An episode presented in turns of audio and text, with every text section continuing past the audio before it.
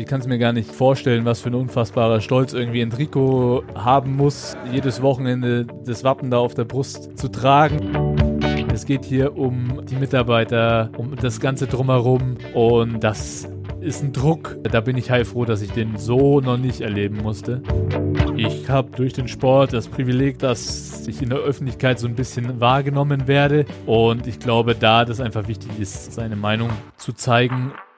Der Club Podcast. Und durch diesen Club Podcast führt Dirk Feustel euch. Ihr kennt mich vielleicht vom FCN Fanradio, für das arbeite ich und ich arbeite auch für Club TV. Auch daher äh, könnt ihr mich kennen. Und mein heutiger Gast kommt nicht aus dem Fußball, er kommt aus dem Basketball, spielt für Medi Bayreuth, war Nationalspieler, knapp 100 Spiele hast du gemacht, 88 glaube ich habe ich gelesen, können wir checken, den Faktencheck, ob äh, diese Zahl auch stimmt. Und warum er da ist, nicht weil er ein Bayreuth Basketballspieler, Nationalspieler war, sondern weil er aus Nürnberg kommt weil er Clubfan ist und weil er einen unserer Profis, Enrico Valentini, ganz gut kennt aus der Schulzeit. Das sind mindestens drei Argumente, dich hierher einzuladen. Und wer ist dich? Das ist Basti Doret. Servus erstmal hier beim FCN Podcast. Servus Dirk, große Ehre für mich, hier zu sein. Ich freue mich, dass du da bist. Ähm, tatsächlich hatten wir das Ganze schon etwas länger geplant, hatten ursprünglich auch mal angedacht, äh, dass du mit Enrico zusammentreffen könntest. Da sind ein paar Dinge dazwischen gekommen im Laufe der letzten zwölf Monate, aber wir versuchen das nachzuholen und ich bin mir sicher, das gelingt uns. Fürs Erste nehmen wir mit dir alleine vorlieb und äh, fangen mal an, über ähm, Fußball zu sprechen, bevor wir zum Basketball kommen. Drehen wir mal das Rad der Zeit etwas zurück. So eine gute Woche. Äh, Rückspiel, Relegation. Ingolstadt, eigentlich äh, ging es uns vorher allen gut, also mir zumindest und ich äh, schätze dir auch. 2-0 hatten wir Vorsprung vor dem Rückspiel und ja, und dann war Pause, da war es immer noch 2-0 in Ingolstadt äh, und wir haben alle schon ein bisschen dran gedacht, vielleicht das nächste Bierchen aufzumachen, entspannt zur zweiten Halbzeit, eins zu trinken, sah alles gut aus. So, und dann fiel der Anschlusstreffer, das 1 zu 0 in Ingolstadt, da haben wir mal kurz geschluckt, dann fiel das 2 zu 0 gleich drauf da haben wir nochmal geschluckt und dann fiel nochmal kurz drauf das 3 zu 0 und dann hatte ich Schnappatmung und du bestimmt auch. Ja, ich habe äh, hab schon gar nicht mehr ab dem 3-0 eigentlich schon gar nicht mehr hingeschaut, äh, lief nur noch so nebenan. Mein, äh, mein Sohn hat's geguckt und äh, ja, irgendwann dann in der 96. Äh, sagt er das erste Mal Tor, Papa, Tor. Er hat noch nie vorher Tor gesagt.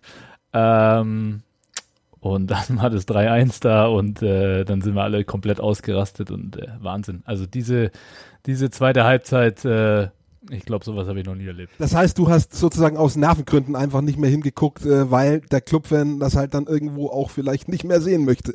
Ja, es war wirklich so, ich habe mich dann nur noch aufgeregt ähm, und, und äh, habe es dann nur so nebenbei laufen lassen, mal kurz hingeschaut und äh, ja, wahrscheinlich war es auch besser so. Und dann kommt diese 95., 96. Minute, das war ja ein bisschen der Streitfall auch äh, dann aus Sicht der Ingolstädter, auf jeden Fall Ingolstädter, ähm, dass die da reklamiert haben, dass es zu lange gedauert hat alles und äh, für uns aber äh, war es genau richtig, definitiv, äh, der Treffer hätte auch nicht später kommen können und dann, ja, dann sind die Emotionen, haben sich da ihren, ihren Weg durchgebrochen, muss man sagen, und zwar nicht nur auf dem Feld, sondern auch bei dir, bei mir auch.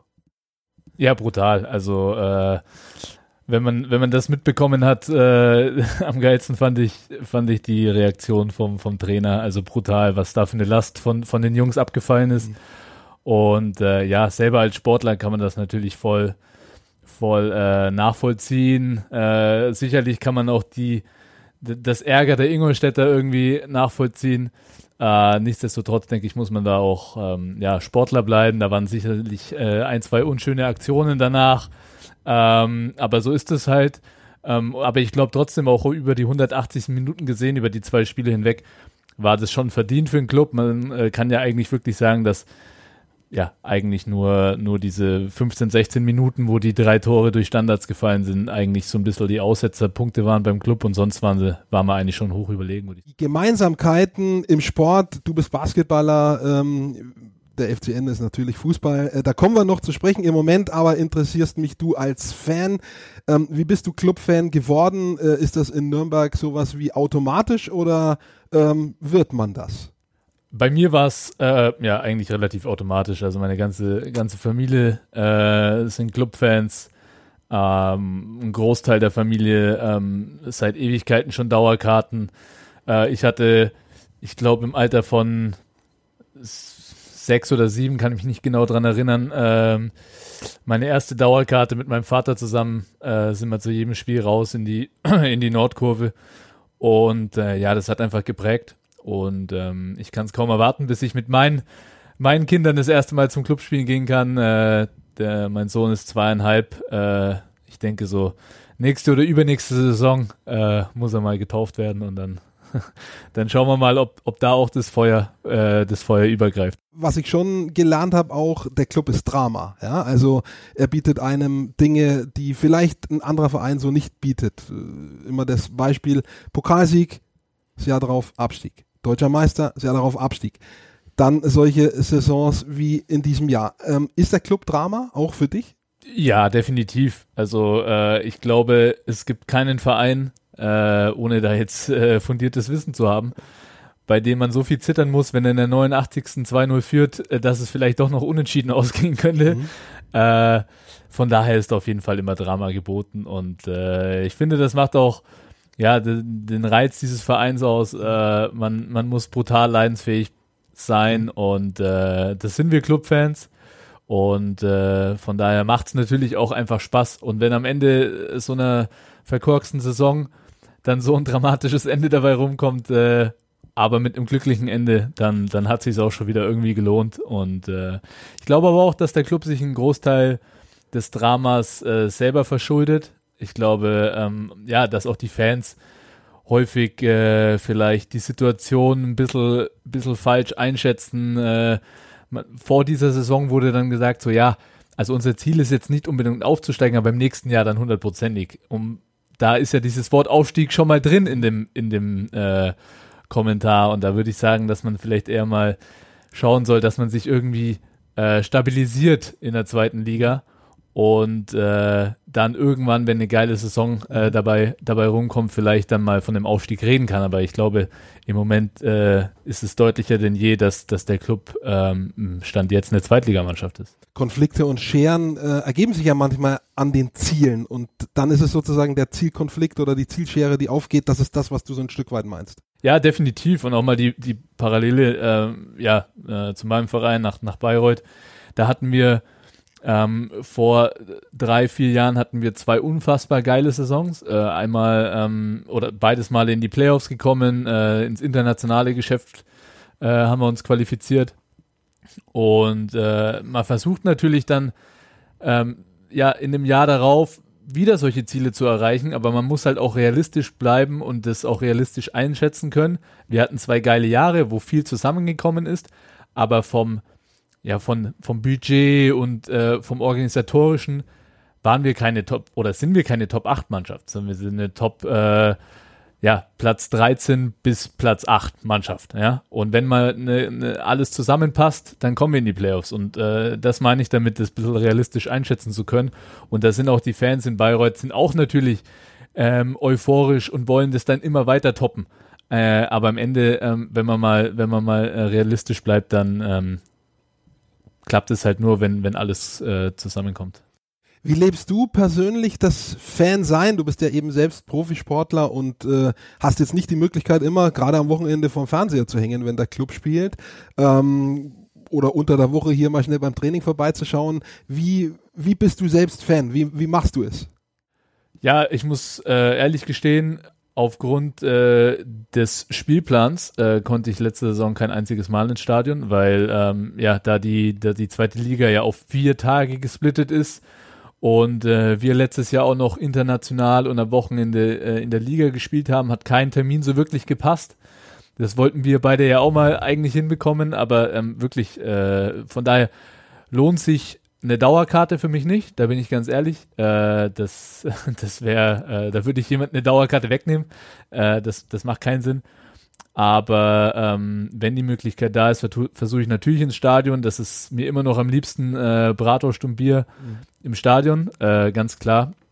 Aber sonst bleibt mir nichts anderes übrig, als äh, das übers Fernsehen äh, mitzuverfolgen. Ähm, Und äh, ja, Sky Go und, und so weiter, ne, auf Auswärtsfahrten äh, ist natürlich am Start und, und äh, bleibt natürlich so aktuell dabei. Im Moment erscheint es ein bisschen komisch, wenn man über äh, Stadionatmosphäre spricht, wo eben im letzten halben Jahr keine Stadionatmosphäre war. Dennoch, was macht für dich diese Stadionatmosphäre aus? Du hast gesagt, Bratwürste und irgendwie ein Bier in der Hand. Und irgendwie ist es ein ganz bestimmter Geruch auch, zumindest mir geht's so, der in Stadien äh, immer irgendwie so als, als Geruchskulisse da ist. Äh, da ist es auch beinahe egal, wo man ist. Ja, das ist immer so, so ein ganz bestimmter Geruch, der einem in der Nase liegt. Ja, absolut. Also bei mir fängt es schon irgendwie an. Äh, ich fahre halt immer äh, mit der Straßenbahn äh, zum, zum Stadion, also zumindest, äh, zumindest zum, zum Gutmann und dann äh, äh, nehme ich da vielleicht schon mal eins auf den Weg und dann laufe ich vor. Äh, ich wohne in der Südstadt, von daher ist der Weg nicht zu weit. Bin da kein Freund, irgendwie mit dem Auto oder sowas anzureisen. Und äh, dann, dann merkst du halt schon, okay, wenn die, wenn du die ersten Clubfans siehst, die zum Stadion laufen und, und ja, im besten Fall äh, hast du noch ein Flutlichtspiel irgendwie. Mhm ähm, dann, dann siehst du da schon auf der Ferne, äh, wo das Stadion ist und das ist schon ziemlich geil. Und dann, äh, ja, wie gesagt, bin kein großer Fan, irgendwie äh, auf der Haupttribüne zu sitzen. Da bin ich, äh, da bin ich ehrlich, aber ähm, ja, sonst äh, versuche ich schon natürlich ne, äh, nahe ran an die Nordkurve zu kommen, aber ich werde mich jetzt nicht unten reinstellen. Also da, da bin ich auch ganz ehrlich so ein äh, Heimspiel ist ein Gesamtkunstwerk, das eigentlich nur durch ein schlechtes Ergebnis zu Hause einen Kratzer abbekommen kann. Ja, definitiv. Also ähm, da gab es natürlich schon auch die ein oder andere Enttäuschung.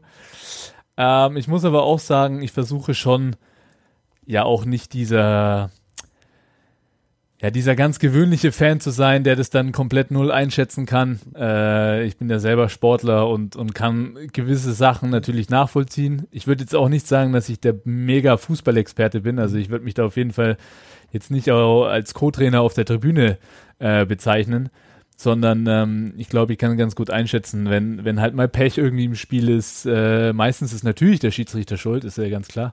Äh, nee, Schmarrn, also ich, äh, ich ärgere mich natürlich über eine Niederlage oder eine schlechte Leistung, aber äh, kann es natürlich dann auch irgendwie einordnen. Bei allem, was du jetzt über Fußball erzählt hast, muss man sich fragen, warum bist du kein Fußballer geworden, sondern Basketballer? Ähm, wie, wie hat sich, wie, warum ist dein Weg dahin in die Halle und zum Korb und nicht aufs Feld und äh, auf die Wiese? Tatsächlich habe ich äh, sehr, sehr lange Fußball gespielt. Ähm, beim DJK Falke, der ist auch nicht weit hier, weit weg hier, ähm, äh, schon als kleiner Stöpke angefangen, weil der Verein, ja, meine ganze Familie war da. Äh, mein Papa war lange in der Jugend mein Trainer. Ich war allerdings Torwart. Also ich würde sagen, ich war der Erste, der ähm, mitgespielt hat, so wie Manuel Neuer. Nein, also ich war, ich war nur Torwart in Anführungszeichen. Äh, war da auch eigentlich ganz gut, hab's in die Bezirksauswahl geschafft ähm, und wollte dann eigentlich, äh, ja, wie, wie Enrico auf die Bertolt Brecht Schule, das ist eine Partnerschule des Leistungssports, in eine Fußballklasse. Äh, wurde da aber leider nicht genommen. Ähm, und da gab es dann ein Parallelangebot, eben ähm, ein sogenanntes Orientierungsjahr, wo man ähm, vier andere Sportarten ausprobieren konnte, ähm, unter anderem auch Basketball. Und äh, nach diesem Orientierungsjahr in der fünften Klasse hat sich herausgestellt, dass äh, ich im Basketball auch nicht so blind bin. Und es hat mir mega Spaß gemacht. Und habe dann ab der fünften Klasse eben Basketball und Fußball noch äh, ein, zwei Jahre parallel durchgezogen. Nur irgendwann musste man sich dann halt ein bisschen entscheiden. Und dann war sicherlich auch ein Faktor, dass äh, in dem Alter ähm, beim Fußball mein Vater noch Trainer war und man sich da schon so ein bisschen irgendwie abkapseln wollte ähm, und habe dann eben äh, den Fußball aufgegeben und äh, ab da nur noch Basketball gemacht. Und wie man an deiner Basketballkarriere sieht, war das definitiv die richtige Entscheidung. Also ich weiß jetzt nicht, ob Fußball dasselbe, wenn du sagst wie Manuel Neuer, vielleicht wärst du ja mal ähnlich durchgestartet, aber im Basketball haben wir jedenfalls den Beleg. Ähm, kommen wir trotzdem nochmal zurück auf diese Schulzeit, auch auf, auf das Kennenlernen mit Enrico. Wie, wie war das dann? Wo seid ihr euch über den Weg gelaufen? Ja gut, also äh, die, die Schule, das ist eine riesen Schule gewesen, ähm, aber natürlich unter den Sportlern äh, kannte man sich. Also hat man auch ungefähr den gleichen Rhythmus gehabt. Man muss sich so vorstellen, man hatte vor der Schule schon die erste Trainingseinheit ähm, und war dann eigentlich, weil es eine, eine Ganztagsschule war, den ganzen Tag in der Schule und ist sich so ähm, ja oft über den Weg gelaufen. Aber ähm, ja, so wirklich Kontakt war dann eigentlich erst wieder nach der Schulzeit, weil wir auch nicht in der gleichen Klasse und so weiter waren. Ähm, und äh, ja, wir wirklich ja zwei sind, die, sag ich mal, ja, einen relativ äh, steilen Weg irgendwie aus der Schule in, ins, ins Sportgeschäft äh, geschafft haben. Und da gab es dann natürlich einige Berührungspunkte. Und äh, ja, also ich muss sagen, dass äh, schon diese Schulzeit einen mitgeprägt hat, weil man schon gesehen hat, okay, das sind Leistungssportler, ähm, da pusht man sich auch gegenseitig so ein bisschen und äh, ist einfach schön zu sehen, dass da auch jetzt einer rausgekommen ist, der jetzt wieder beim Club spielt, äh, der halt auch total ähm, ja, äh, mega loyaler Nürnberger ist und es ja brutal äh, auch auf dem Platz zeigt. Das ist ähnlich wie bei dir. Du bist hier auch sozusagen äh, voll überzeugt. Du bist Nürnberger 100 Prozent, äh, auch wenn du in Bayreuth Basketball spielst. Ähm, was macht für dich, äh, vielleicht kannst du es auch erklären über Enrico, was macht für euch den Reiz dieser Stadt aus? Warum, warum seid ihr damit so viel Herzblut dabei? Ja, ich glaube, das kriegt man schon früh irgendwie, irgendwie so mit, was es bedeutet, äh, ja, hier aus Nürnberg zu sein, äh, Clubfan zu sein. Äh, also ich kann es mir gar nicht, gar nicht vorstellen, was für ein unfassbarer Stolz irgendwie Enrico haben muss, ähm, jedes Wochenende das Wappen da auf der Brust zu tragen und vor der Kurve zu spielen, ähm, wo ich dann manchmal zuschaue. Also das ist, da, da bin ich schon, äh, da bin ich schon gut neidisch manchmal. Mhm. Ähm, aber ja, deswegen, also ich spiele in Bayreuth und, und wohne aber immer noch in Nürnberg mhm. und pendel jeden Tag, weil es, ja, weil es mir einfach viel bedeutet, hier zu wohnen, weil ich die Stadt liebe. Ähm, und äh, ja, ich, ich kann nicht genau beschreiben, warum so viele Nürnberger so eine, so eine Heimatverbundenheit haben. Ähm, ja, das ist einfach äh, die schönste Stadt. Wer dich kennt, weiß, dass das nicht so dahingesagt ist, sondern dass das stimmt. Trotzdem schaffst du es, um mal schon mal jetzt kurz den Schlenker nach Bayreuth zu machen.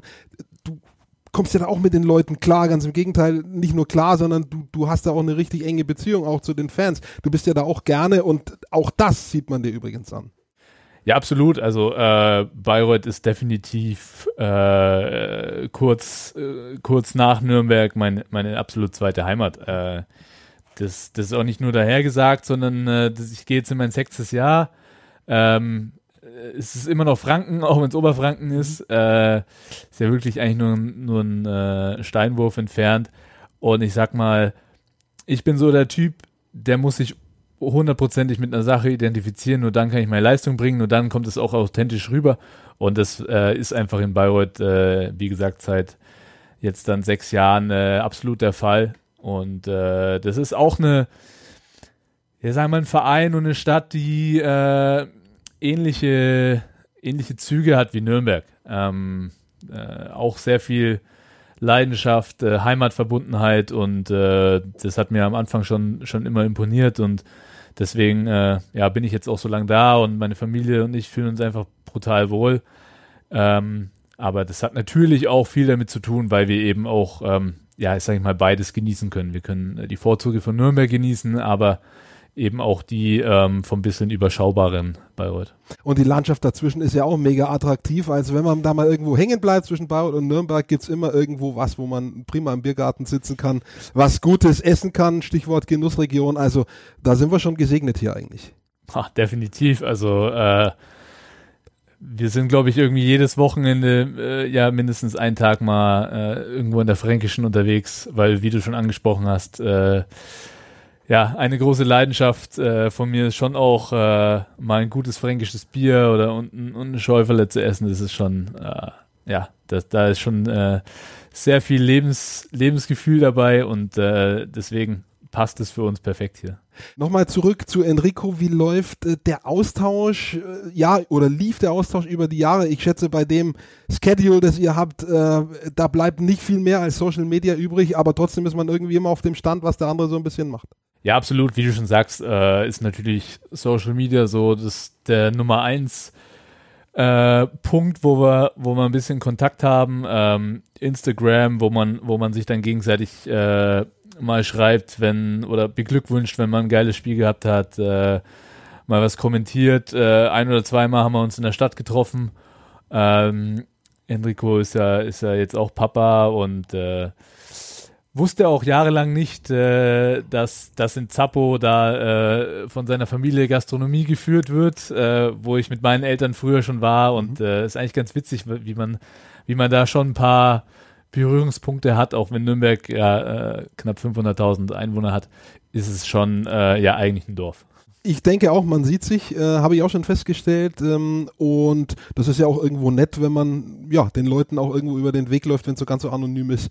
Ähm, ja, ist vielleicht nicht so schön. Ja, ich glaube, ähm, dass, dass das aber auch was vom Enrico ist. Äh, er ist auch ein Typ, der jetzt sich nicht zu Hause, glaube ich, äh, ja, einsperrt, wie man das ja mhm. schon vom einen oder anderen äh, Sportler auch irgendwie kennt ähm, sondern auch gerne irgendwie draußen ist und äh, da keine, keine Scheu hat, auch irgendwie Kontakt äh, zu haben. Ähm, das denke ich, zeigt aber auch seinen Charakter, dass mhm. er eben auch äh, Nürnberg liebt und, und äh, sich da nicht nur zu Hause versteckt. Gibt es generell, unabhängig jetzt von Enrico, gibt es irgendwie Spieler, mit denen du mehr mitgehst und mit denen du weniger mitgehst? Generell vielleicht auch im Basketball, weil du sagst irgendwie, die haben Personality, die interessieren mich irgendwie als Typ und andere, die sind vielleicht irgendwie nicht so interessant. Ja, das, äh, da wird man schnell irgendwie dazu äh, verleitet. Ähm, ich bin da immer ein bisschen vorsichtig, weil man ja im Endeffekt die Leute nicht wirklich kennt. Und die eine Sache ist, wie man sie vielleicht auf Social Media oder mal kurz im Stadion irgendwie sieht, aber das zeigt ja 0,0, ähm, ja, was jetzt da, was jetzt da äh, persönlich abgeht oder ob es jetzt ein cooler Typ ist oder nicht. Viele sind natürlich dann auch, äh, weil sie mal irgendwie schlechte Erfahrungen gemacht haben, wirken sie vielleicht irgendwie arrogant oder unnahbar, aber sind eigentlich im, ja, im Privaten gar nicht so. Deswegen bin ich da immer vorsichtig. Aber man kann schon durchaus sagen, dass äh, ja man schon sich oder ich mich eher mit, mit Typen wie, wie dem äh, Hanno Behrens irgendwie so ein bisschen identifizieren kann. Nicht nur, weil er jetzt auch Kapitän ist, sondern weil er auch so diese Art hat, äh, die, ich, die ich gut finde, der, der jetzt halt nicht, äh, ja, äh, keine Ahnung, die ganze Zeit sein Lamborghini fotografiert, sondern halt äh, wie er irgendwie beim Surfen ist. Das, das finde ich irgendwie natürlich sympathischer, aber ich würde jetzt niemals dann über die Person urteilen, weil ähm, ja, man eben die Person gar nicht kennt. Lässt der, der Leistungssport, das Profitum ähm, sowohl zeitlich als auch ja, menschlich sowas wie Freundschaften zu, Sportarten übergreifend? Ja, ich denke schon. Also im Endeffekt, äh, ja, sind, sind Sportler schon so, so eigene Typen und ähm, ich glaube, also über die, die Jahre hinweg, über meine Karriere gesehen, äh, sind da einige Freundschaften äh, entstanden, äh, sind einige Eishockeyspieler dabei, Fußballer dabei, ähm, Skifahrer dabei, die jetzt keine Skifahrer mehr sind. Äh, aber äh, die, natürlich habe ich die meisten Freunde im Basketball, keine Frage. Ich habe die große Ehre, mit einem meiner, meiner besten Freunde immer noch in Bayreuth zusammenzuspielen, mit Andy Seifert. Ähm, und äh, ja, aber das, das äh, ist einfach schön zu sehen, dass über die Jahre hinweg man nicht nur die Freundschaften aufbaut, sondern auch äh, trotzdem mit dem engen Schedule, wie du schon gesagt hast, auch pflegen kann. Ich weiß nicht, ob du jemals schon so eine lange Rampe hattest auf dein eigentliches Ding auf Basketball wie jetzt, aber es war eine spannende Rampe mit Nürnberg, mit Enrico Valentini, mit äh, Clubfan sein. Ähm, jetzt kommen wir mal zu dem, was du wirklich tust, nämlich Basketballprofi. Äh, Bayreuth ist jetzt schon ein paar Mal an äh, gesprochen worden. Du hast aber angefangen, natürlich hier in Nürnberg. Äh, ich habe mir das angeguckt mal vorher. Ein bisschen hat mich direkt verwirrt. Ähm, das war hier so eine relativ, also zumindest für mich jetzt mal so eine auf den ersten Blick unübersichtliche Club-Situation. Da hat es hier auch so ein bisschen gewechselt mit Falken Nürnberg und, und zweiter Club. Ähm, das habe ich tatsächlich nicht so genau verstanden. Wie ging das los und für wen?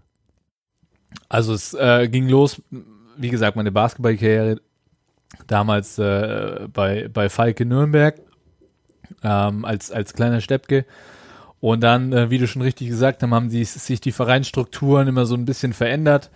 Ähm, ich würde sagen, die, den Hauptteil meiner, meiner ähm, Jugendkarriere hieß damals Frankenhexer. Das war ein, äh, ein Verein, ähm, der, der neu gebildet wurde, um in der Jugend äh, Bundesliga zu spielen und äh, später dann auch in den Profi-Dasein umzu, umzuwandeln, haben damals Pro B gespielt. Ähm, parallel äh, dazu gab es äh, dann zu meiner Zeit äh, Dimplex, Falke Nürnberg noch, mit denen wir in der Pro A, also in der zweiten Liga gespielt haben. Das war der Nachfolger praktisch von Selbeit Hell und so weiter, die auch zwei Jahre in meiner ersten Bundesliga gespielt haben.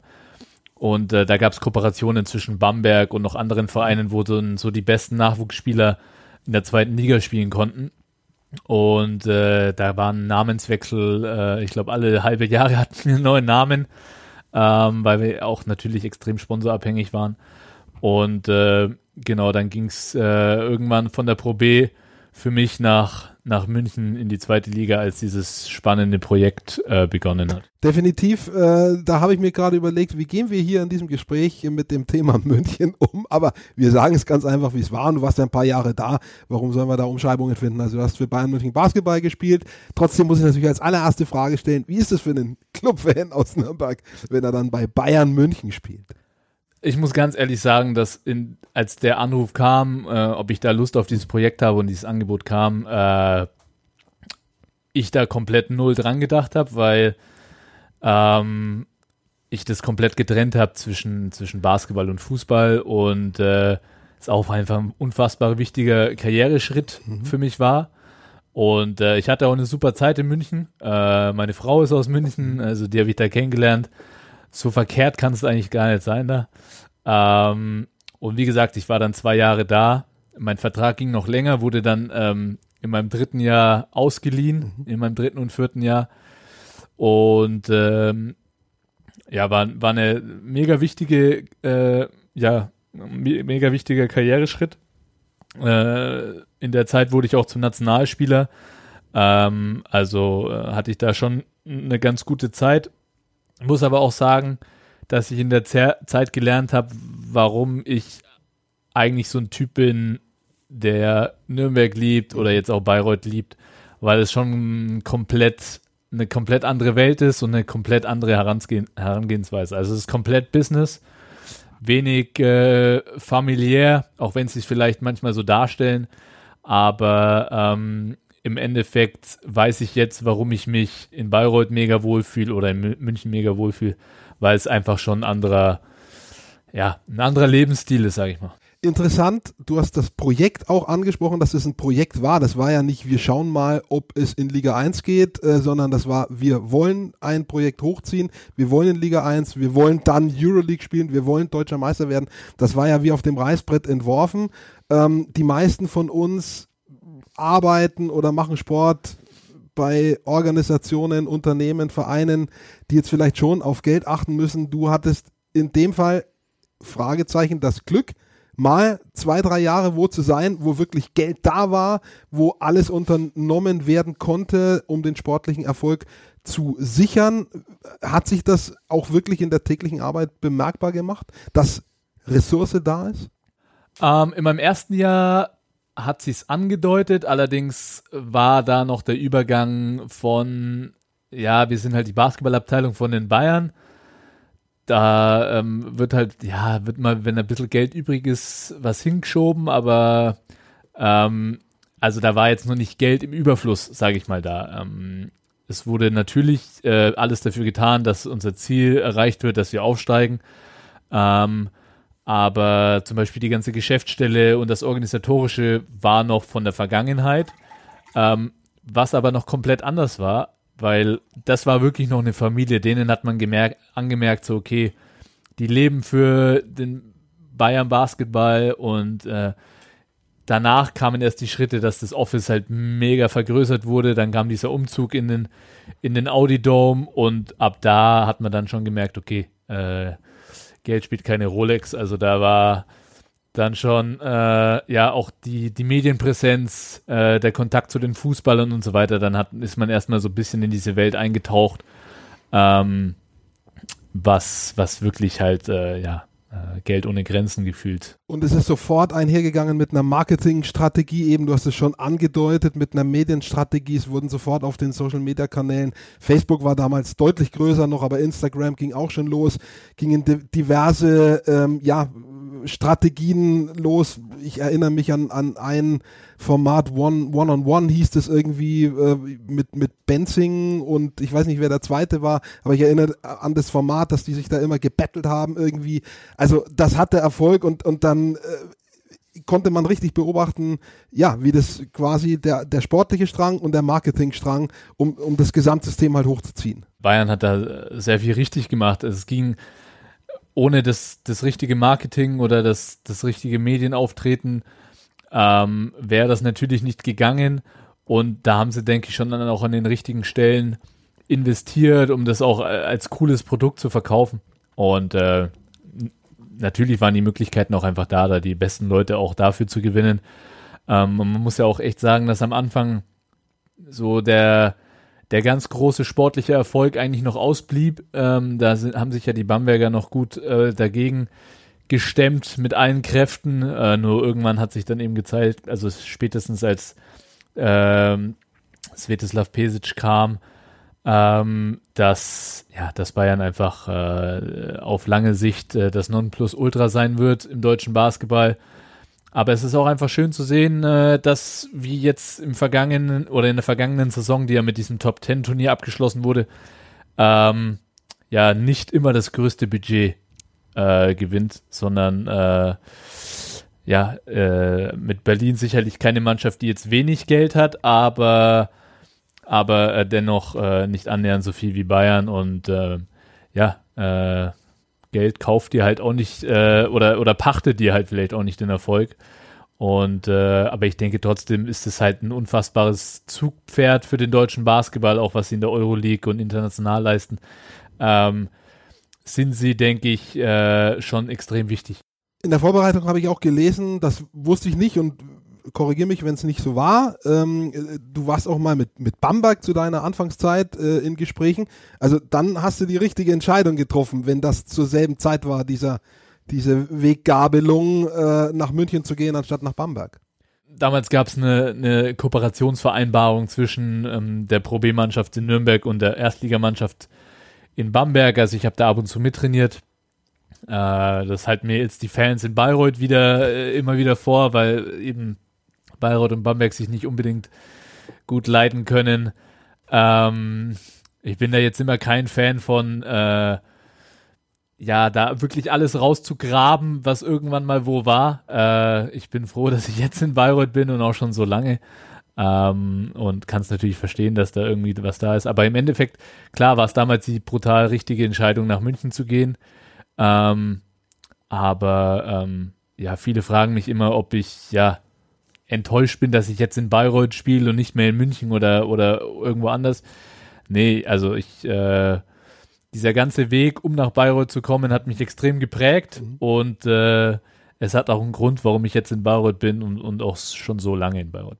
Dazwischen waren dann auch nochmal äh, Adland, Quakenbrück und Gießen eben in dieser Ausleihe und dann Trier, Trier, äh, Trier sorry, ja. und dann äh, nach Bayreuth eben und da bist du jetzt seit 2016? Nee, seit 2015.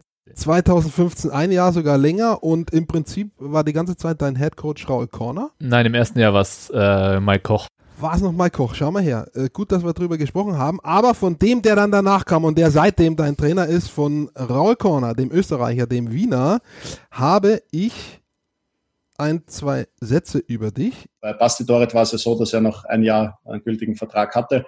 Wir schon, ähm, ich habe das schon im Vorfeld angeleiert. Das war schon weit bevor Corona überhaupt ein, ein Thema war. Äh, noch einmal auf ihn zugegangen, ob er sich nicht vorstellen könnte, ich hatte da eher in Richtung Trainerschiene auch gedacht oder, oder Sportdirektor oder irgendwas Sportliches, weil ich für wichtig halte, solche Ikonen äh, in einer Organisation zu halten, auch nach der, ähm, nach der aktiven Zeit. Und, und gerade äh, in unserer Organisation, glaube ich, brauchen wir dringend ähm, sportliches Know-how mhm. äh, in, der, in, der, äh, in der Organisation. Das kann man nie genug haben und, und Basti würde eigentlich alles verkörpern, was man, was man dafür braucht. Hintergrund dieser Aussage ähm, das war ein Interview, das ich mit Raul Korner vor einigen Tagen führte, ist die Vertragsverlängerung, die du in Bayreuth äh, vor kurzem gezeichnet hast. Äh, sie geht vier Jahre und darüber hinaus ist, äh, glaube ich, nicht nur die Option, sondern ihr habt euch äh, committed, auch weiterzumachen, dass du eben im sportlichen Bereich sozusagen dann im Office weiterarbeitest und darauf hat er Bezug genommen auf diese beiden Schienen und hat gesagt, solche Menschen wie Basti Doret, die alles mitbringen, die brauchen wir und die wollen wir und es geht eigentlich schon runter wie Öl, oder? Ja, ist natürlich äh, schön zu hören von Raul. Äh, im, im akzentfreien äh, Deutsch. Nein, Spaß. Also ich bin mal gespannt. Eigentlich müssen wir Raul mal fragen, ob er eigentlich Rapid Wien-Fan ist. Das wäre ja dann eigentlich für die Clubfans auch interessant. Oder nicht? Hätte ich daran gedacht, als ich vor ein paar Tagen mit ihm Da gibt es gesprochen eine habe. Fanfreundschaft. Ja, richtig, absolut. Und dann hätte ich das äh, auch gemacht, weil es ist tatsächlich interessant. Nehmen wir uns fürs nächste Mal vor. Stimmt, vielleicht ist ja das, kann er, erstmal Frage eins kann Raul Corner mit Fußball was anfangen? Mm, mm, das möchte ich jetzt nicht kommentieren. äh, aber nee, nein, Spaß. Also der, äh, schön zu hören vom, vom Coach und äh, genau, ich habe äh, vor zwei Wochen den Vertrag verlängert über vier Jahre. Wie du schon gesagt hast, ähm, ich will danach, oder der Verein möchte auch, dass, dass danach äh, dem Verein erhalten bleibe. Ähm, wie genau dann die, die Arbeit aussehen wird oder welche, welche Rolle ich einnehmen soll, ähm, das muss man dann sehen. Ich meine, äh, wisst ihr ja selber, dass so ein Verein sich ähm, auch schnell irgendwie äh, entwickeln kann und dann ist vielleicht die ein oder andere Stelle, die ich mir jetzt vorstellen kann, besetzt und äh, da möchte man natürlich dann auch ähm, nicht irgendwie äh, reindreschen. Ähm, von daher konzentriere ich mich jetzt erstmal auf, auf äh, die sportliche Zukunft in Bayreuth und ich denke dann ab dem ab dem dritten und vierten Vertragsjahr versucht man dann so langsam einen ähm, kleinen Übergang zu schaffen, schon mal reinzuschnuppern, ähm, was da so möglich ist in der Organisation. Ähm, es ist ja auch kein Geheimnis, äh, wenn man irgendwie 12, äh, 15 Jahre nur Basketball gespielt hat, dann muss man sich sicherlich äh, das ein oder andere Know-how äh, noch aneignen. Und ähm, da denke ich, werde ich schon auch versuchen, vielleicht in den ein oder anderen ähm, in die ein oder andere Firma mal reinzublicken, um auch mal diesen wirtschaftlichen ähm, Aspekt irgendwie äh, kennenzulernen, um dann nicht ganz, äh, ganz äh, ins kalte Wasser äh, geworfen zu werden. Der Satz war völlig korrekt. Ich habe auch noch auf die letzten zwei, drei Worte gewartet, um das äh, festzustellen, aber der Satz war Ja. grammatikalisch völlig in, in Ordnung. Ich muss auch ehrlicherweise sagen, ich habe schon auch, ähm, wenn ich jetzt manchmal darüber nachdenke, ähm, ja, habe ich schon auch Respekt vor der Aufgabe, weil das ja auch bedeutet praktisch, dass ich jetzt noch vier Jahre Basketball spiele und danach ähm, ist Schicht im Schacht. Äh, auch wenn man natürlich äh, das nie genau sagen kann. Aber das deutet alles darauf hin und deswegen werde ich schon auch versuchen, jetzt die Zeit noch äh, brutal zu genießen, weil ich liebe Mannschaftssport, ich liebe mit den, mit den äh, Kollegen in der Kabine äh, zu sein und, und äh, zusammen verlieren, zusammen gewinnen. Das, das sind alles so Momente, die wird es danach wahrscheinlich in der Art und Weise nicht mehr geben, aber ähm, ich werde mich dann auch auf die neue Aufgabe, denke ich, äh, ja, dann äh, schnell freuen und, und hoffe da auch äh, erfolgreich zu sein. Aber die Dinge ändern sich ja alle. Ich habe äh, zum Beispiel vor einem, vor einem Vierteljahr mit einem Handballer gesprochen, der auch aus Bayreuth kommt, mit Philipp Müller. Der hat jetzt aufgehört, der 36, fünf Jahre älter als du. Im Prinzip sagt er genau das Gleiche. Er hätte schon noch Bock, aber er hat halt auch jeden Tag Schmerzen beim Aufstehen. Und, äh, und er hat jetzt aufgehört und deswegen, ja, also die Dinge verändern sich schon. Er ist jetzt auch nicht unfroh, dass er seinen Körper nicht mehr so quälen muss. Und ich erinnere mich noch an einen Satz äh, von dem Fußballer, Andrea Pirlo, italienischer Weltmeister, der vor drei Jahren, glaube ich, aufgehört hat. Der hat auch gesagt, äh, ich, ich, ich konnte nicht mehr aufstehen früh ohne Schmerzen. Und da habe ich aufgehört, Sport zu machen. Also wer weiß, vielleicht ändert sich ja das, äh, die Sichtweise auch bei dir. Aber klar, im Moment ist natürlich das schon noch ein Riesenmagnet, der Sport. Ja, definitiv. Also der, der Sport wird immer noch ein Magnet, also immer ein Magnet bleiben. Ähm, aber es ist nun mal so, dass äh, man als Sportler, wenn man sich jetzt gerade gut fühlt, dann kann man, äh, dann fühlt man sich unbesiegbar und kann sich nie vorstellen, dass irgendwann mal äh, da irgendwie äh, das, das, das aufhören wird. Äh, deswegen, ähm, ja, ist das, sind da schon gemischte Gefühle dabei. Wie hast du das letzte, die letzte Saison erlebt, die ja ähm, erstmal ganz normal war äh, und dann hinten raus kam Stichwort Corona, äh, kam was, was man definitiv nicht auf dem Schirm haben konnte. Niemand hatte das. Und das hat alles geändert. Wie hast du diese Saison persönlich erlebt, in der ihr als, als Medi Bayreuth relativ schwierig gestartet seid, mit einer, mit einer Niederlagenserie auch, darüber reden wir noch, ähm, ja, und dann lief's gut. Ihr habt euch an diese, hast du vorhin angesprochen, an diese Playoffs rangetastet. Da hättet ihr sicherlich irgendwie auch noch Zugriff gekriegt. Bin ich mir sicher, ihr hattet einen guten Lauf. und dann kam der, der Lockdown. Ja, also man muss, man muss ganz klar zugeben, dass wir einen äh, brutal schlechten Start äh, in die Saison hatten. Und äh, dann, als der internationale Wettbewerb, der FIBA Europe Cup, äh, losgegangen ist, uns langsam stabilisieren konnten, weil wir auch einfach äh, dadurch, dass dieser Wettbewerb äh, jetzt nicht das Niveau äh, der Bundesliga hat, ähm, da auch einfach mal ein bisschen Selbstvertrauen sammeln konnten mit, mit, äh, mit Siegen und äh, dann äh, sind wir in den kleinen Lauf gekommen, der, der uns richtig gut getan hat. Noch ein, zwei Veränderungen personell gekommen sind und dann, ja, wie du schon gesagt hast, waren wir eigentlich auf einem richtig guten Weg. Wir haben uns international für die besten vier, also fürs Halbfinale qualifiziert.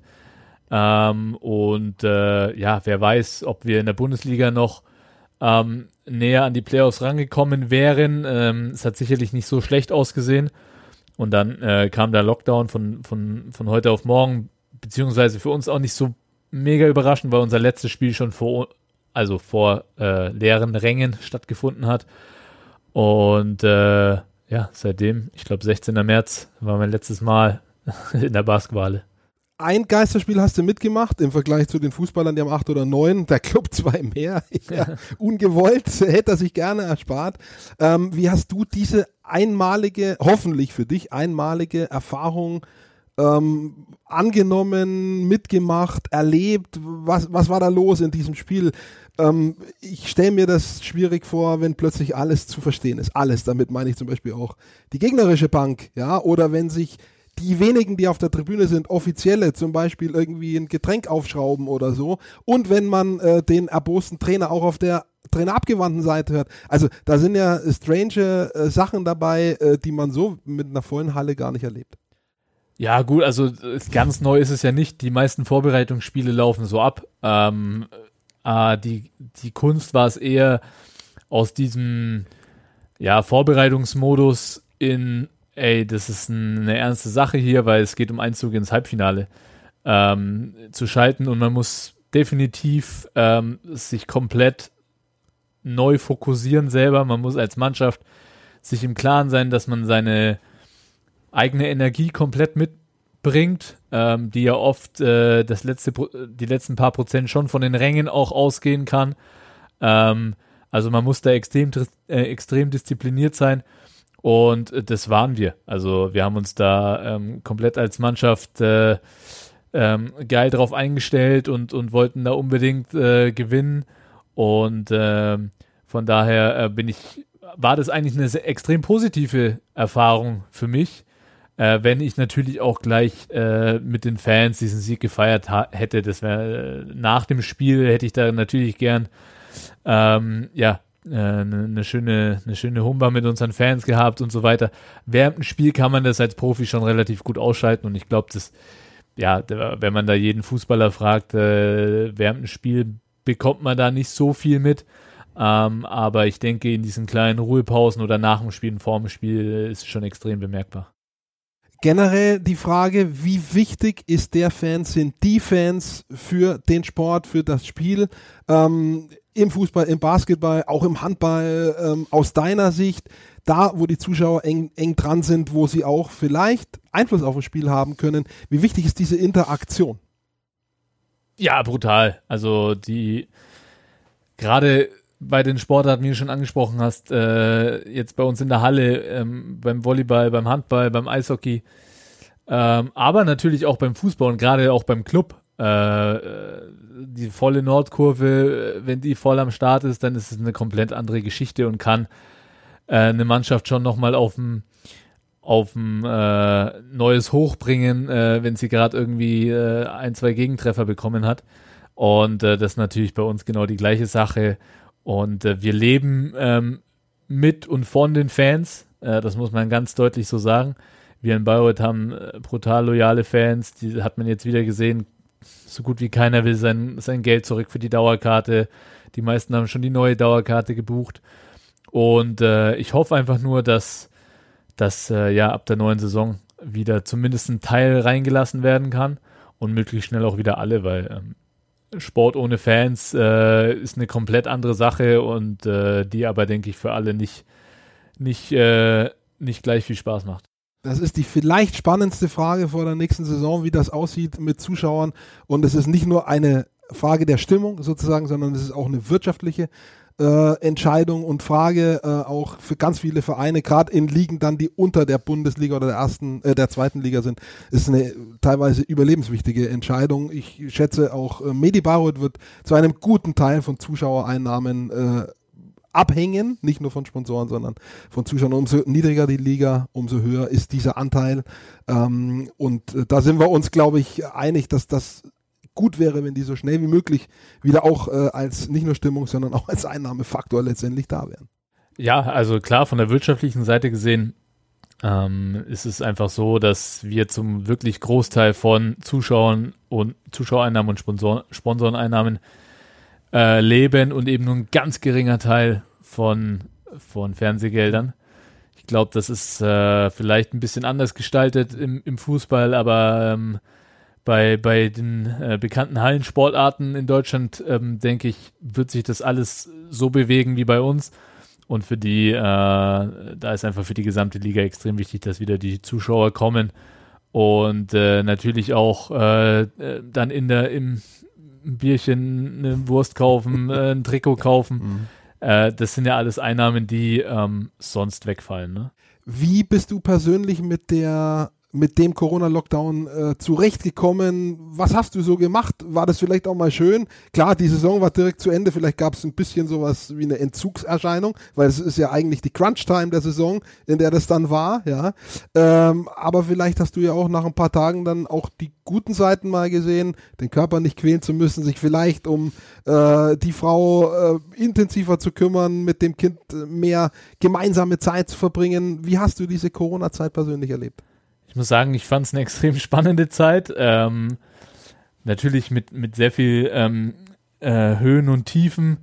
Wir ähm, waren jetzt insgesamt äh, als Familie, ich glaube, dreieinhalb oder vier Monate zu viert zu Hause. Äh, mein, mein Sohn ist zweieinhalb, meine Tochter ist elf Monate. Ähm, da kann man sich schon vorstellen, was da zu Hause abgeht, ähm, ohne, ohne Kinderbetreuung.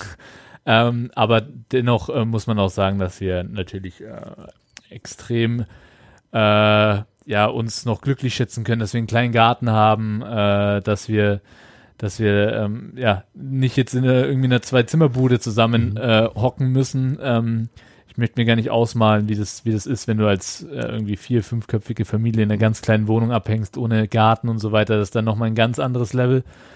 Fand es aber auch spannend zu sehen, wie so die einzelnen Menschen äh, sich verhalten haben in der Corona-Zeit. Da gab es ja extreme Ausschwankungen mhm. von sich einen Aluhut basteln mhm. bis welche, ähm, die ja in der Ganzkörperdesinfektion äh, gebadet mhm. haben. Also, ne, ähm, wir haben echt versucht, einfach da ein gesundes Mittelmaß zu mhm. finden, haben uns an die Regeln gehalten. Ähm, waren froh, dass dann irgendwann auch wieder, ähm, ja, man, man ein bisschen Unterstützung von Oma und Opa erwarten konnte. Sportlich gesehen habe ich natürlich versucht, viel mhm. zu Hause zu machen, äh, laufen zu gehen, Fahrrad fahren zu gehen. Ähm, also das ganz normale Zeug und äh, wie gesagt, äh, es war zwar äh, teilweise anstrengend, aber dennoch muss ich sagen, sind wir da als Familie echt ganz gut durchgekommen in dieser Wir bleiben zu Hause Zeit, das war ja ganz groß, in dieser Flattender Curve, Wir bleiben zu Hause Zeit, das war eine deiner lustigsten Stories, die du gepostet hast. Du hast quasi den, den Medi Bayreuth äh, Schlachtruf nachgespielt mit deiner Tochter. Du hast Medi gerufen, sie Bayreuth oder was? Das war mein Sohn. Das war, war dein Sohn, okay. Ja. Also auf jeden Fall, das, das fand ich total lustig und äh, das hat mich zu, dem, zu der Erkenntnis gebracht. Ihr habt das, ihr habt das sinnvoll genutzt, diese Zeit. Schlachtrufe einstudiert. Ja, also man muss natürlich schon äh, kreativ werden mit so zwei äh, kleinen Teufeln zu Hause. Äh, die wollen natürlich gebändigt werden. Und äh, ja, äh, wir haben dann, wir haben natürlich auch versucht, äh, ein bisschen zu erziehen, aber es ist uns nicht ganz so, nicht ganz so gut gelungen. Aber das Ganze ist eine schöne Überleitung zu dem, wie man auch mental im Kopf, psychologisch mit schwierigen Situationen klarkommt im Sport Ähm, gut, wenn ich jetzt so grob, das weißt du aber besser als ich, logischerweise grob über deine Karriere schaue, so die ganz kniffligen, zumindest sportlich, Abstieg, Aufstieg waren jetzt so nicht dabei. Bayern München war eher erfolgreich. Quakenbrück in der Hauptsache auch erfolgreich war, als du da warst, so ein Playoff-Team, äh, das Viertel-Halbfinale, einmal Finale, glaube ich sogar. Nee, Dabei hast du nicht gespielt, aber Halbfinale. So, Bayreuth war dann schon kniffliger, wobei ähm, am Ende ging es immer gut. Also zwei Jahre waren super, hast du gesagt, mit Playoffs. Äh, dieses Jahr war letztendlich offen. Da weiß man nicht, was rausgekommen wäre. Aber es waren noch ein, zwei dabei. Mm, da hätte es auch schief gehen können ähm, wo dann am Ende ein, zwei Siege den Ausschlag zum Guten gegeben haben.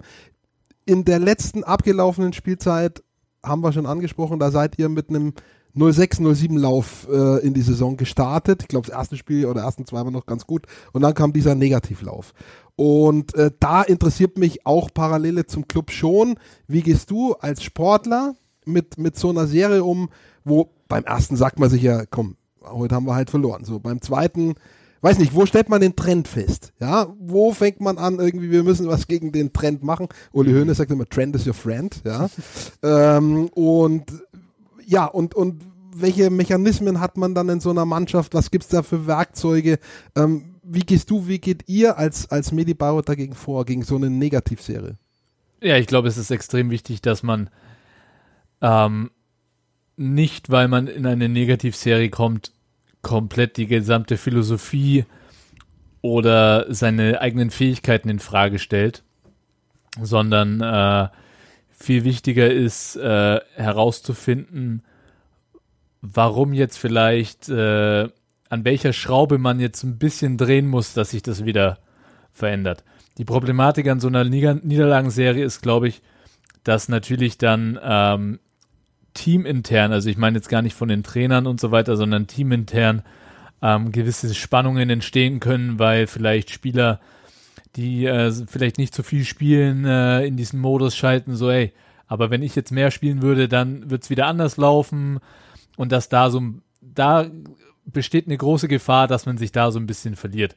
Und da ist eben halt auch meine Aufgabe mit, auch als Kapitän, das nicht so weit kommen zu lassen, sondern da muss man schon ähm, schauen, dass, dass man da zusammenhält und sich zusammen da wieder rauskämpft. Unser großer Vorteil in dieser Serie war, dass wir ähm, ja dann, wie gesagt, äh, durch internationale Spiele, die jetzt äh, diese kleine Serie immer wieder unterbrochen haben. Also wir haben nicht, äh, ich glaube, nicht die ganze Zeit sieben Spiele in Folge verloren, sondern nur in der Bundesliga. Mhm. Ähm, und wir gemerkt haben, es geht. Wir müssen aber an der einen oder anderen Stelle immer noch drehen. Natürlich gab es dann am Ende wieder Rückschla Rückschläge, wie da gab es ein Spiel in Kreilsheim, wo wir eigentlich echt gut gespielt haben. Ähm, Kreilsheim sehr gute Saison dieses Jahr gespielt. Und am Ende haben wir die letzten fünf Minuten gefühlt keinen Korb mehr gemacht und am Ende wieder verloren. Und das sind natürlich immer so Rückschläge. Aber ähm, was uns wirklich da rausgezogen hat, ist, dass wir ruhig geblieben sind, dass wir ähm, nicht alles über Bord geworfen haben, sondern kontinuierlich an unseren Sachen gearbeitet haben. Und irgendwann, ähm, wenn dann äh, eben der erste Befreiungsschlag mhm. wieder gelingt, dann äh, gewinnst du neues Selbstvertrauen und dann schaut die Sache schon wieder komplett anders aus. Äh, ich glaube, ich finde manchmal, dass so, einen, so ein 07 Niederlagenserie besser zu verkraften ist, wenn es dann wieder läuft, als ich gewinne eins, verliere zwei, gewinne wieder mhm. eins, verliere wieder zwei. Am mhm. Ende ist es blöder, mhm, mhm. ja, ähm, weil man dann immer denkt, okay, jetzt haben wir wieder eins gewonnen, dann beruhigt sich die Lage wieder. Und äh, in so einer Drucksituation, dann lernt man sich selber und seine Mitspieler schon mal äh, auf einem ganz anderen Level kennen, ähm, was dann zum Ende der Saison hin auch unsere Stärke war, dass wir gewusst haben, ey, wir, wir sind echt durch viel Mist durchgegangen das konnten wir dann auch in ein einzelnes Spiel übertragen. So, hey, okay, wir sind jetzt äh, 15 Punkte hinten, noch 10 Minuten zu spielen. Wir können uns da rauskämpfen. Was wir schon alles erlebt haben, das hilft uns jetzt. Mhm. Deswegen ähm, ist die eine Sache, sich da rauszukämpfen, aber dann auch nie diesen Schmerz dieser Niederlagenserie zu vergessen, dass man den möglichst halt auch nicht mehr erfährt. Also ähm, ich glaube, am wichtigsten ist wirklich Ruhe bewahren und äh, nicht alles komplett über Bord werfen. Deswegen bin ich da auch immer kein großer Freund von äh, großen Veränderungen, was jetzt so ob es jetzt ein Trainerwechsel Mhm. ist oder neue Spieler, ähm, meistens äh, sind die Probleme nie so groß, wie sie am Ende dann aussehen, sondern es sind wirklich, glaube ich, nur einzelne Sachen, die verändert werden müssen. Was sind so die wichtigsten, aus deiner Sicht, die wichtigsten Werkzeuge in so einer Phase von Trainingsarbeit logischerweise, Gesprächen, die man untereinander oder in der Gruppe führt, als Einzelgespräche oder Gruppengespräche und äh, immer auch mal beliebt, dass äh, der Trainer, hat er gemacht, zweimal in dieser abgelaufenen Saison, Raul Corner, sich auch mal in der Pressekonferenz hinstellt und, und quasi so ein Signal gibt. Das hat er über die Jahre auch verteilt immer mal wieder gemacht, wenn er wirklich unzufrieden war, so als als Statement auch, äh, so nach dem Motto bis hierhin und nicht weiter. Was, was sind die, was sind aus deiner Sicht die wichtigsten Werkzeuge? Ja, ich glaube aber, dass diese Statements eher, ähm, Kommen die an? Also kriegt das das Team mit oder ist das Ja, nur die- für die Öffentlichkeit? die bekommt man natürlich mit, aber ich glaube, dass die äh, schon ein Großteil eigentlich für die Öffentlichkeit gedacht sind. Ähm, teamintern muss man natürlich auch direkt werden und, und sicherlich auch äh, laut werden und, und einen Konflikt haben, weil ich bin eh ein Freund davon, ähm, ich sage immer, durch, durch äh, Reibung entsteht äh, Fortschritt. Ähm, man muss sich schon auch ja mal ankacken können. Mhm. Ähm, es ist nur wichtig, dass äh, das nie auf die persönliche Schiene gerät, sondern dass immer ähm, nach dem Training oder nach dem Spiel man sich äh, zusammensetzt, ein Bierchen trinken kann und, und alles ist wieder gut. Ähm, aber es ist schon wichtig, dass äh, ja, man klar ähm, mit einem kommuniziert. Wenn mir was an einem Mitspieler nicht passt, dann sage ich ihm das direkt, aber versuche es natürlich auf eine Art und Weise, dass es ihn, dass er es auch gut annehmen kann. Ja, und äh, ich denke, äh, ja, die Verfechter, man muss dann noch härter trainieren und noch mehr trainieren. Jeder, jeder von uns äh, weiß, wie Basketball funktioniert. Jeder beim Club weiß, äh, wie Fußball gespielt, gespielt wird. Ich glaube, dass es eher darum geht, ähm, ja, äh, neues Selbstvertrauen in, in diese Gruppe, in diese Zusammenarbeit zu packen. Und da ist, äh, finde ich, einfach auch äh, mal vielleicht ein bisschen weniger Training, ein bisschen mehr zusammen, mal was essen gehen, mal was trinken gehen. Ähm, dieses Gruppengefüge stärken, glaube ich, manchmal wichtiger als jetzt vielleicht nochmal eine Bahn ziehen. Äh, da da äh, glaube ich nicht wirklich dran. Teambuilding sozusagen als, als Geheimnis, vielleicht als möglicherweise wichtigstes Werkzeug, wenn ich schon nach Wichtigkeit gefragt habe. Ich glaube aber, dass es, äh, dass es eine Mischung ist. Natürlich. Natürlich muss hart gearbeitet werden, gar keine Frage. Äh, natürlich müssen die Fetzen fliegen äh, ab und zu, aber genauso gut muss, äh, muss halt eben das Teamgefüge gestärkt sein. Und äh, ja, das, das denke ich, sind so diese drei Faktoren, die einfach in einem gesunden Verhältnis stehen müssen. Gab es für dich ähnlich jetzt wie beim Club in dieser Saison persönlich in deiner Karriere eine Phase, wo du dich gefragt hast, wann bleibt dieser Aufzug endlich stehen? Also hier ist er stehen geblieben im zweiten Relegationsspiel in der 96. Minute, ja. Äh, und wir standen da und äh, na, haben alle so große Augen gehabt. Hast du sowas in deiner Karriere schon mal gehabt? Eine so lange Phase über ein halbes, beinahe dreiviertel Jahr, ähm, wo man zwischendurch mal immer dachte, ah, der Aufzug, der wird langsamer im Fallen, wenigstens, ja. Aber letztendlich ist doch immer weiter gefallen, immer weiter gefallen und, und äh, irgendwann kommt ja auch so ein bisschen die Angst, das Gefühl der Machtlosigkeit. Äh, Hast du sowas erlebt? Gott sei Dank, Gott sei Dank eigentlich wirklich nur in meinem ersten Profijahr. Allerdings habe ich es da noch nicht so wahrgenommen, weil wir haben da als blutjunge Truppe in der zweiten Bundesliga gespielt und ähm, wir durften uns da auch äh, ja austoben. Also da waren, waren natürlich wichtig, Spiele zu gewinnen, aber im Großen und Ganzen ging es eher um die Entwicklung der einzelnen Spieler. Äh, da nimmst du das nicht so wahr, wie äh, wenn ich jetzt äh, mit Bayreuth so eine krasse Talfahrt Mhm. hinnehmen muss, weil dann bin ich mir bewusst so, hey, es geht hier nicht nur um meinen Job, Mhm. weil ich habe wahrscheinlich Vertrag.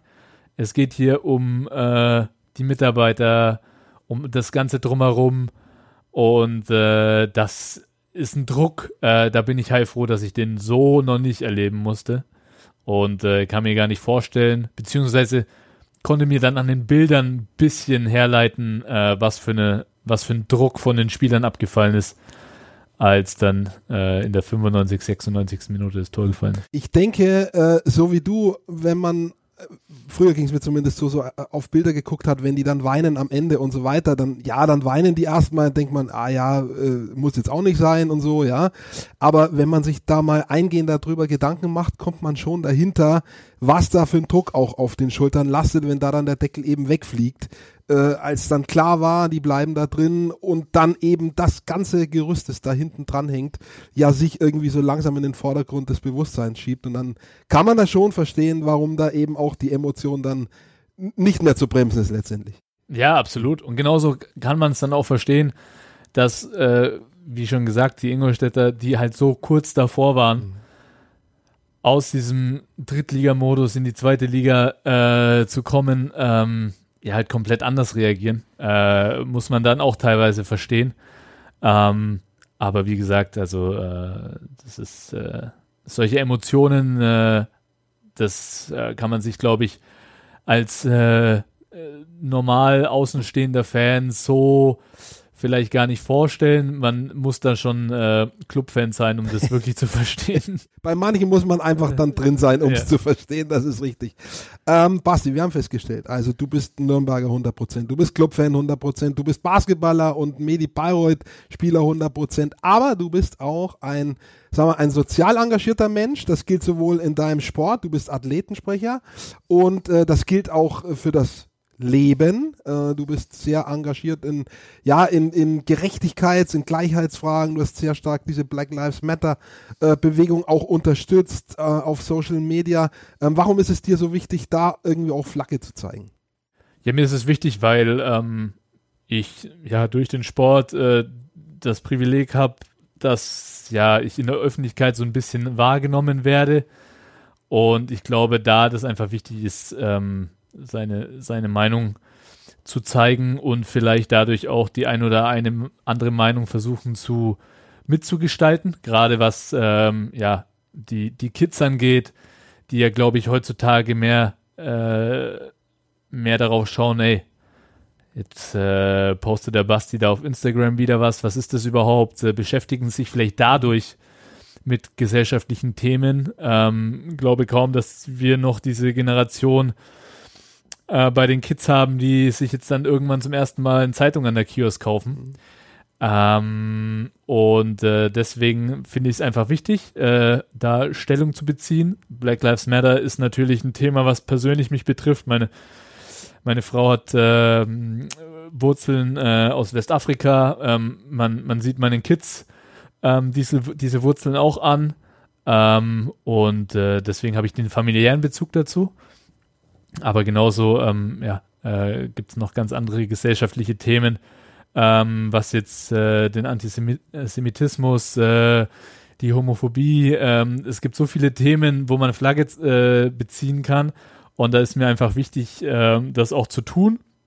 Ähm, und äh, ja, ähm, bin da jetzt aber nicht irgendwie einer, der ja mega stolz darauf ist, weil für mich ist es einfach äh, ja der, der normale Menschenverstand ähm, und das, was auch unsere, unser Land, unser Leben ausmacht, dass jeder das frei leben äh, kann, äh, was er mag. Und äh, das möchte ich einfach, und das sehe ich als sehr großes Privileg an und da will ich einfach dafür kämpfen, dass das äh, für immer so bleibt. Für mich ist ja immer so diese sogenannte goldene Regel, kategorischer Imperativ äh, entscheidend. Ne? Wie möchte man, dass man selbst behandelt wird letztendlich? Und so sollte man auch die anderen behandeln, würde ich jetzt mal denken und dann wäre schon sehr, sehr viel erreicht, ja. Wenn ich dich so behandle, wie ich selbst behandelt möchte, behandelt werden möchte, dann wären wir, glaube ich, alle auf einem guten Weg. Ja, definitiv. Also ähm, ich sag's immer wieder, äh, wenn, wenn, äh, also es ist auch ein großer Teil in der Kindererziehung, ja, wie du, wie du damit umgehst, äh, wenn, wenn dir irgendwas weggenommen wird, ähm, da äh, hat man jetzt auch in der Corona-Zeit wieder gesehen, ja, was, was wir für ein geiles, freies Leben haben, ja. Auf einmal äh, regen sich Leute auf, weil sie eine Maske äh, im Supermarkt tragen müssen. Mhm. Ja, da, da denke ich mir schon manchmal, ey, ähm, wo, wo sind wir eigentlich hingekommen, wenn uns sowas jetzt schon aufregt, mhm. ähm, dann ähm, glaube ich, lernt man eben erst in diesen, ja, in diesen Drucksituationen, jetzt auch nochmal zum, zurück zum Sport, ähm, wie eigentlich die Menschen wirklich ticken. Und das ist schon manchmal äh, erschreckend und äh, da muss man auch schon teilweise mal ähm, ja vor der eigenen Haustür irgendwie kehren. Das ist schon, äh, schon echt Wahnsinn. Das ist eigentlich ein äh, ja, fast schönes Schlusswort. Wir sind durch. Ich äh, würde dich am Ende gerne noch fragen, äh, was du für zwei Wünsche hast für den Rest des Jahres. Privat und für den Club. Und für Medi Bayreuth, die wollen wir auch nicht vergessen. Also drei geteilte Frage. Ja, privat kann eigentlich gern alles so bleiben, wie es ist. äh, da ist alles wunderbar. Für den Club, äh, ich hoffe, dass äh, da mal ein bisschen Ruhe einkehrt ähm, man sich einfach mal stabilisiert ähm, und äh, in die nächste Saison reingeht, reingeht mit dem Ziel, hey, unser Ziel ist es, eine gute Zweitligamannschaft zu sein ähm, und nicht ähm, anfangen, irgendwann zu träumen, äh, sondern einfach äh, stabil in der zweiten Liga auftreten, dann denke ich, sind, äh, ist ein Großteil der Fans schon mal glücklich, inklusive mir. Und äh, für mich die Bayreuth, ja, gilt eigentlich fast das Gleiche. Wir wollen, wir wollen auch einfach ein, äh, eine stabile Saison spielen. Keiner weiß so recht, wo es hingeht. Äh, durch diese Corona-Zeit denke ich, es wird viel durcheinander gewürfelt. Von daher muss man da erstmal vorsichtig sein mit irgendwelchen Zielen, aber unser Ziel ist es eh, sich im Mittelfeld der ersten Liga zu, zu etablieren. Ich bin mir sicher, Ihr schafft das und ich bin mir auch sicher, der Club schafft das. Ja, definitiv. da bin ich mir hundertprozentig sicher. Ich danke dir für das äh, offene, schöne, unterhaltsame, spannende Gespräch, für deine Zeit vor allem. Würdest du jetzt schon wieder im Training stecken, dann hättest sicher jetzt nicht so ganz eine Stunde entspannt hier gesessen, äh, denn es ist bekannt, wie gesagt, wer das ein bisschen näher verfolgt, das ganze Thema Profisport. Ihr habt einen engen Zeitplan, ihr seid äh, nicht am Ausruhen, wie viele denken, äh, sondern da ist schon ordentlich was los. Also insofern, danke dir und äh, ja, was bleibt uns zu sagen? Schönen Sommer noch, ne? Genau. Alles klar. Bis, Bis dann. Ciao, ciao. Tschüss.